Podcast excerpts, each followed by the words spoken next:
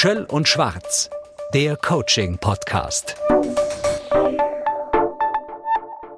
Herzlich willkommen zu Schöll und Schwarz, der Coaching-Podcast, wie immer mit Raimund Schöll. Hallo Raimund. Hallo Florian. Raimund, die Überschrift dieser Folge lautet Mit Kränkungen umgehen, die Kraft dramabefreiter Kommunikation. Da bin ich sehr gespannt, ob wir das hinkriegen. Wir beide wahrscheinlich schon. Aber dramabefreite Kommunikation im Zusammenhang mit Kränkung, das ist ein Thema in den nächsten 30 Minuten. Und da schwirrt ein Wort, wenn ich mich ein bisschen in der Vorbereitung hm, damit beschäftige, rum Resilienz. Dieses Wort in Bezug auf Kränkung können wir das mal einordnen. Ja, Resilienz meint eigentlich psychische Widerstandskraft und die Fähigkeit, mit schwierigen Lebenssituationen so umzugehen, dass eine anhaltende Beeinträchtigung nicht entsteht oder dass man das kränkende Ereignis gut übersteht. Kann das jeder Einzelne denn schon so für sich definieren? Ich sage, Resilienz in Bezug auf Kränkungen schützt mich?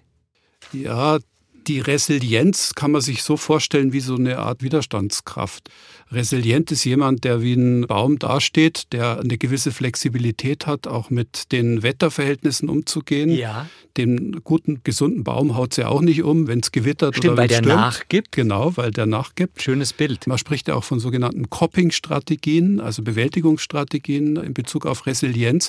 Und wenn man so will, der Baum hat Bewältigungsstrategien, wie er mit den Krisen umgeht. Er steht nach dem Gewitter wieder wie eine Eins da.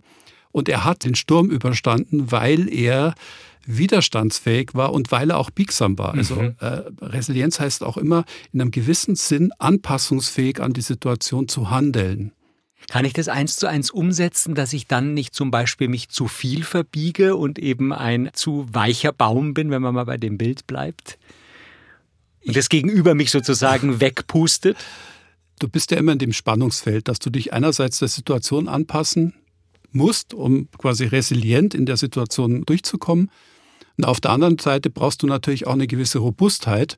Wenn der Baum jetzt, um in dem Bild zu bleiben, total biegsam wäre, dann Mhm. würde er auch untergehen. Du brauchst ja sowohl Widerstandskraft, also eine gewisse Stärke, und gleichzeitig eine Flexibilität, um mit diesen Lebensanforderungen, die auf dich zukommen, äh, fertig zu werden. Und das meint der Begriff der Resilienz. Und da ist ja auch mit gemeint, zum Beispiel ein gutes, stabiles Selbstbewusstsein zu entwickeln, mit äh, Beziehungen auch einigermaßen gut umgehen zu können, bis hin, dass ich auch ein gewisses Maß an Selbstsorge betreibe, also mit mir gut umgehe. Und da sind wir schon wieder beim Thema Kränkung. Ja. Wenn ich mit Menschen zu tun habe, die sich eher abfällig, beleidigend oder kränkend äußern, dann brauche ich natürlich da auch eine gewisse Resilienz, auch ein gewisses Selbstbewusstsein und auch den Willen, diesen Beleidigungen oder Anfechtungen auch stabil und selbstbewusst zu begegnen. Jeder Einzelne soll sich also, höre ich raus, einerseits erholen, er soll sich stärken und er soll eben auf Herausforderungen und Veränderungen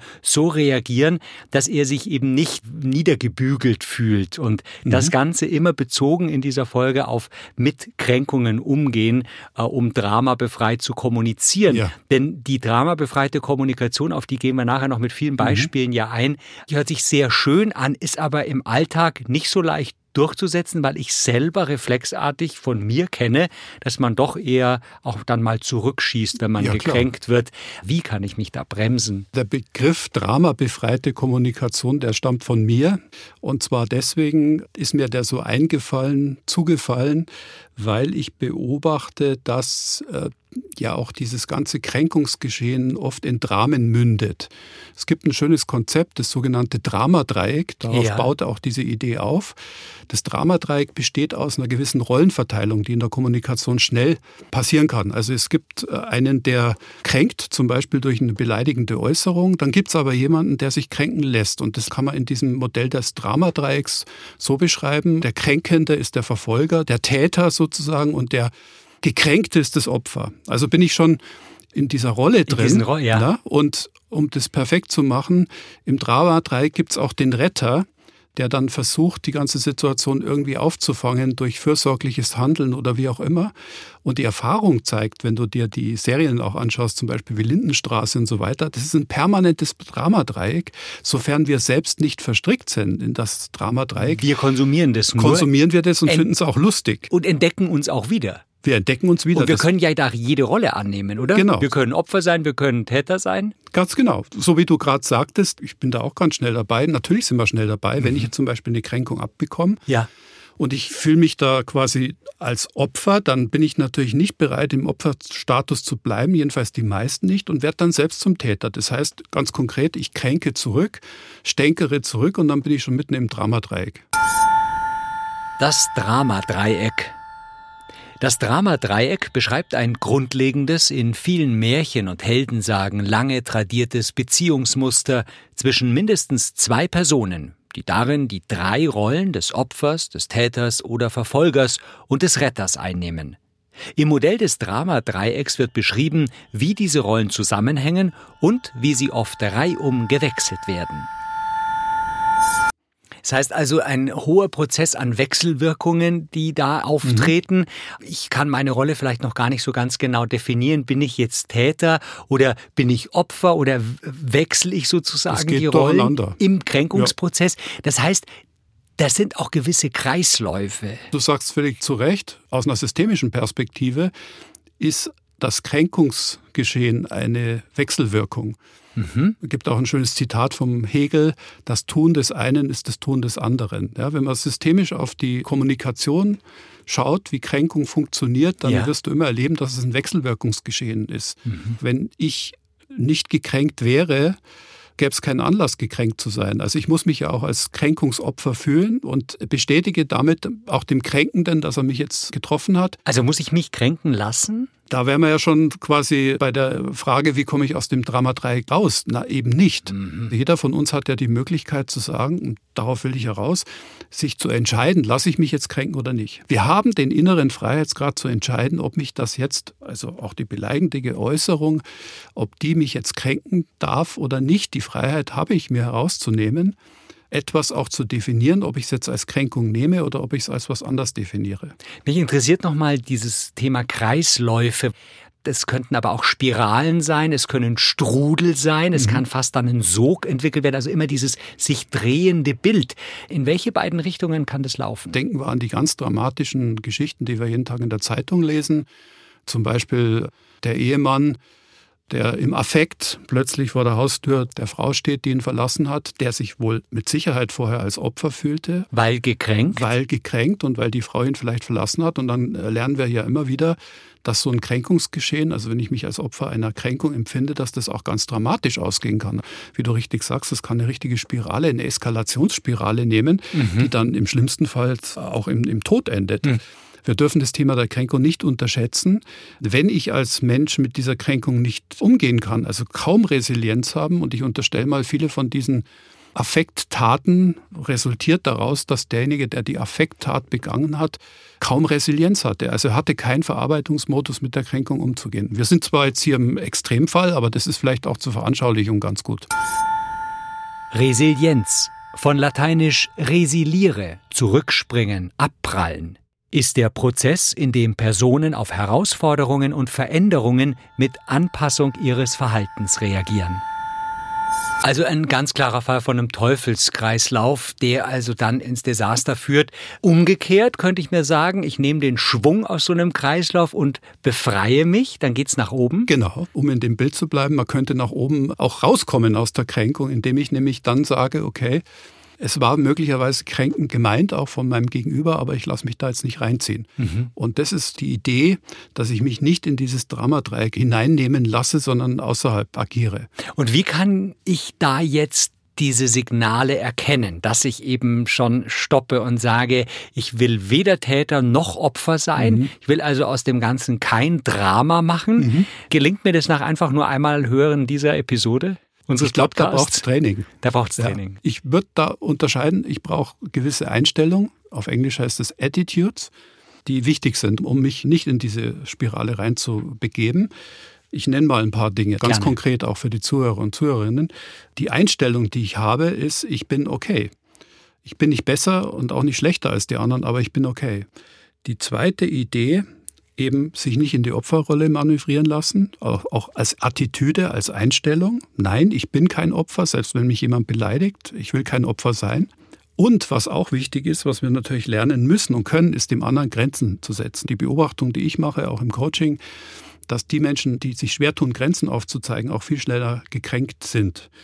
Ein wichtiger Punkt ist auch, den eigenen Ärger zu kanalisieren, die eigenen Gefühle zuzulassen und eben nicht sofort zu reagieren.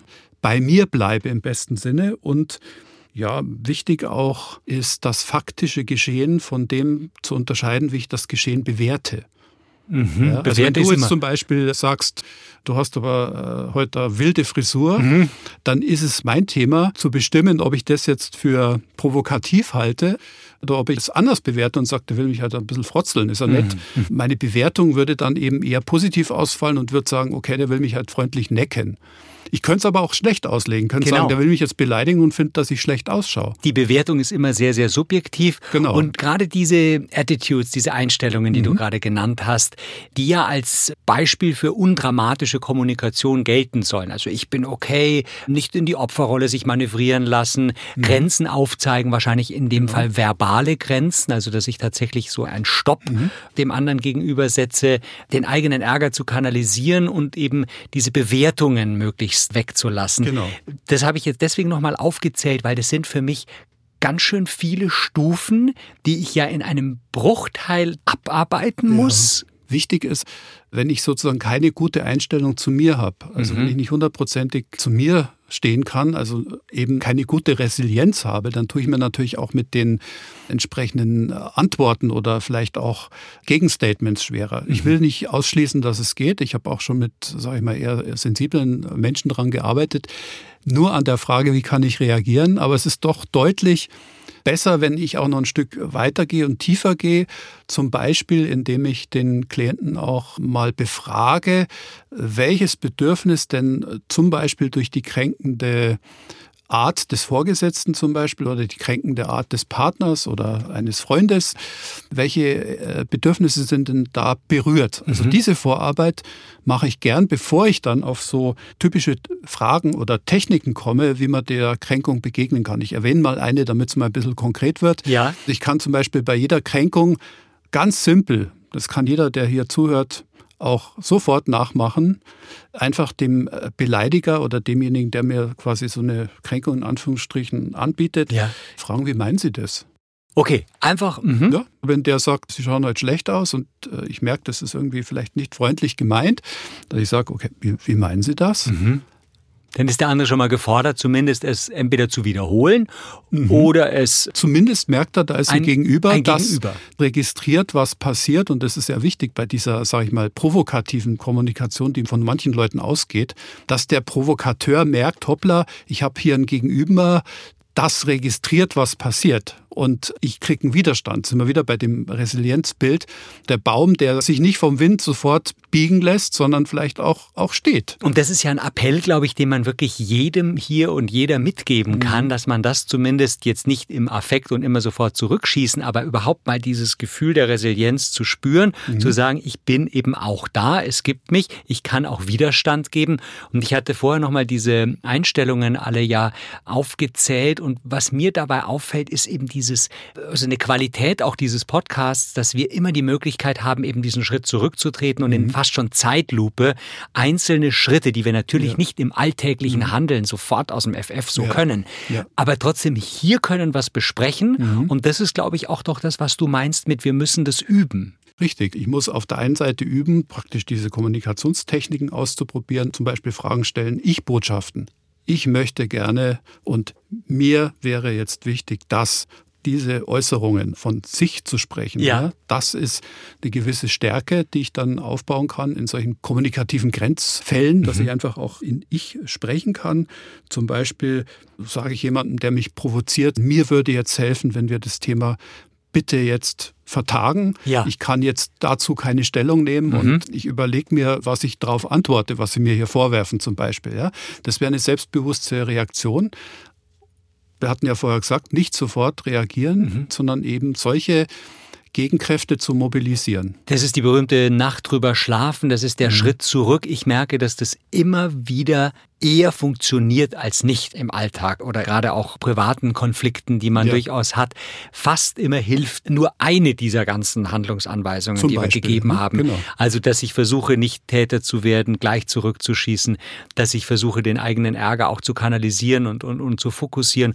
Und gerade mhm. hattest du nochmal das Thema, weil wir kommen gleich auf konkrete Beispiele, ja, ja, das interessiert mich. Du hattest gerade auch gesagt, möglicherweise zu vertagen. Könnte das auch ein Zeitgewinnen bedeuten und dass ich mir dann ja, Gedanken mache und mich ja. sozusagen rüste für den Konflikt? Das kennen wir ja vom Alltag her. Ich kriege einen Vorwurf und was wir gern tun, sofort reagieren auf den Vorwurf. Und wenn ich merke, der Vorwurf berührt mich, mhm. na, er berührt auch ein Bedürfnis, das hier verletzt wird, auch zum Beispiel. Ein hohes Autonomiebedürfnis, das wir auch haben, mhm. kann verletzt sein durch einen solchen Vorwurf. Dass uns jemand zu nahe tritt, zum Beispiel.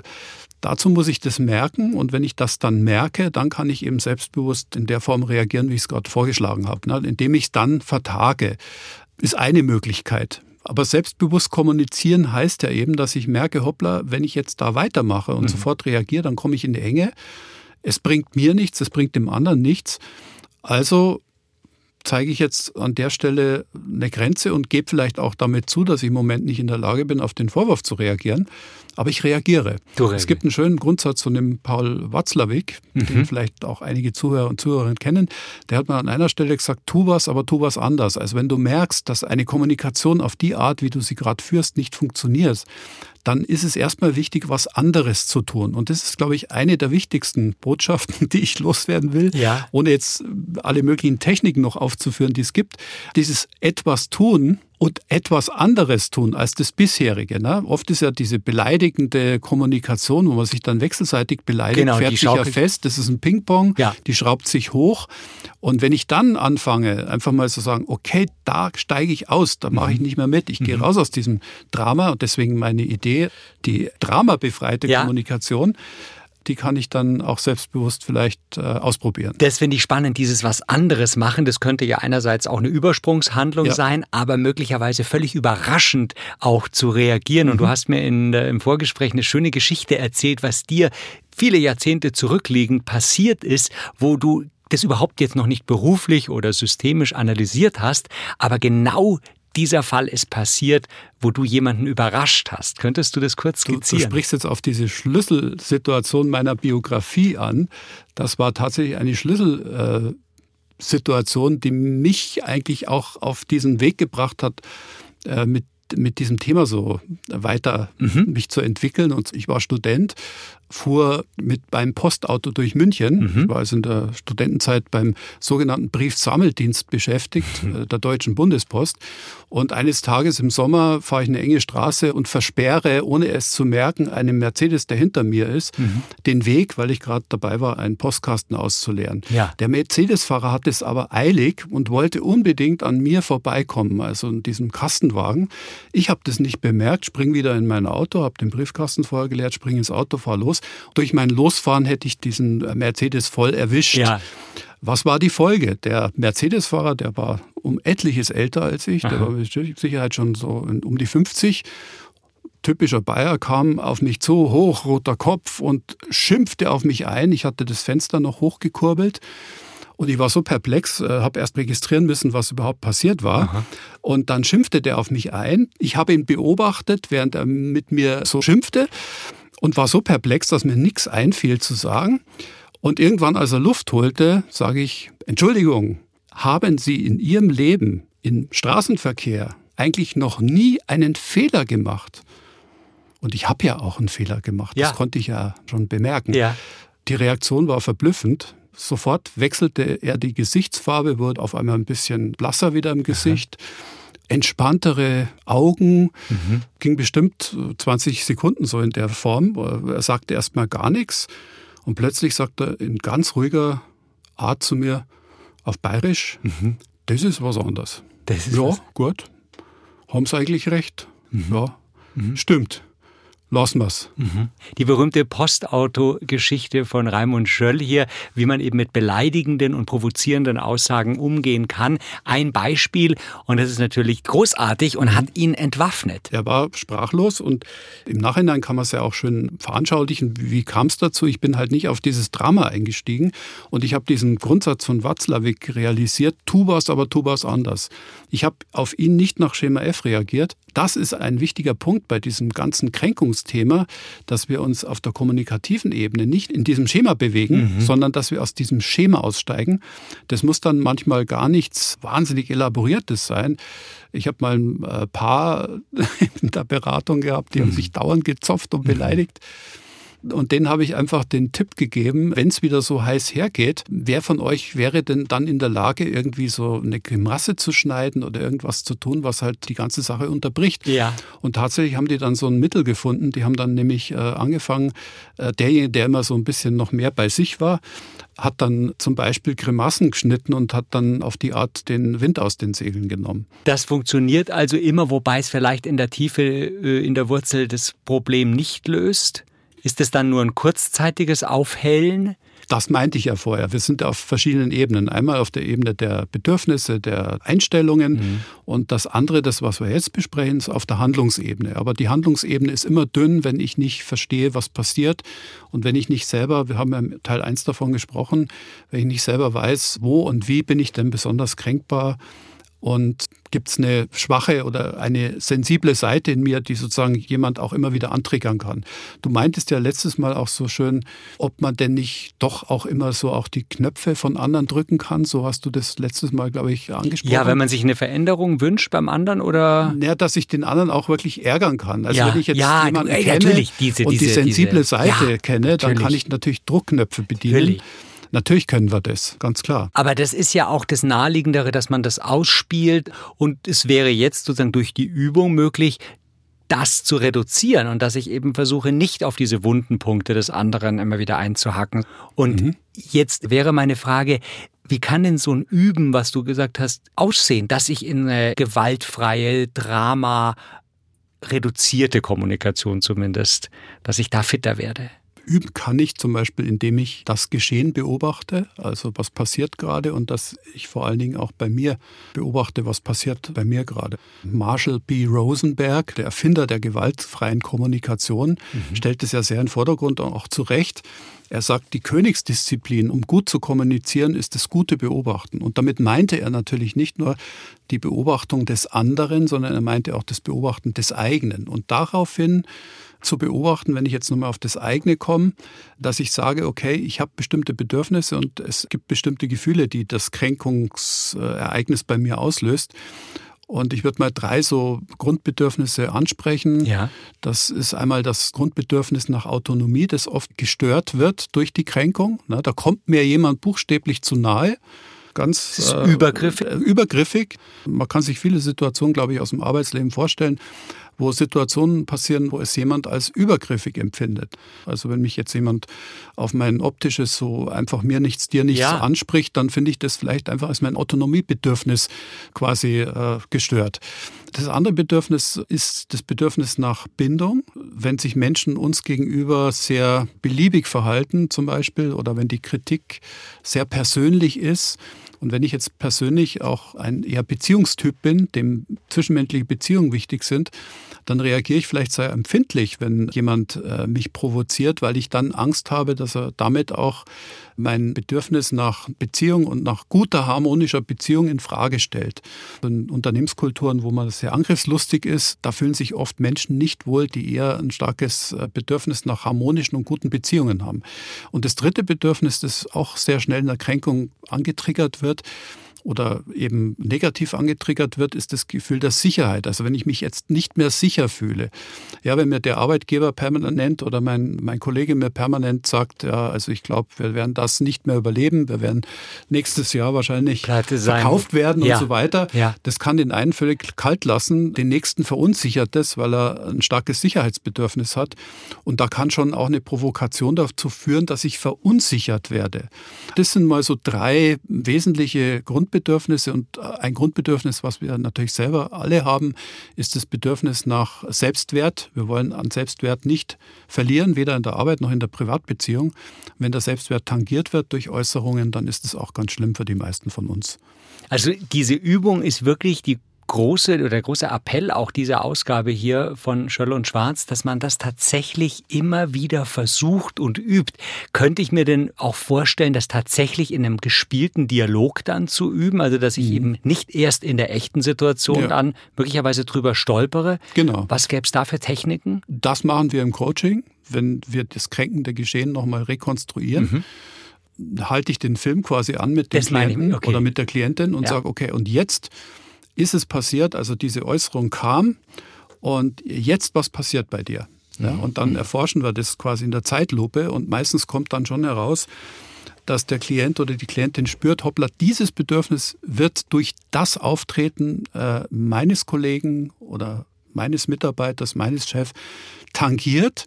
Und dann kommt der nächste Schritt, aber erst dann, äh, im Coaching zumindest, dass wir dann darüber sprechen, okay, und was wäre denn jetzt eine gute Reaktion, die zu Ihnen passt? Keine Pauschalreaktion, die was macht man, sondern was wäre eine gute Reaktion, die zu Ihnen persönlich passt, die authentisch ist und wo Sie dieser Beleidigung oder dieser Kränkung quasi entgegenwirken können. Mhm. Und da arbeiten wir dran. Also es ist immer dieser Zweischritt. Nochmal, Marshall B. Rosenberg sagt, wir müssen erstmal unsere Gefühle verstehen lernen, um dann auch adäquat in der Situation zu reagieren.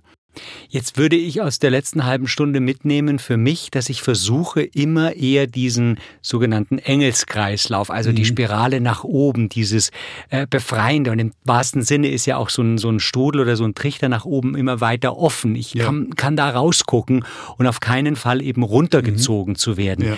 Kann das dann schon irgendwann in so eine Art Zwang führen, dass ich dann überhaupt nicht mehr konfliktbereit bin und immer dem anderen den Wind aus den Segeln nehme?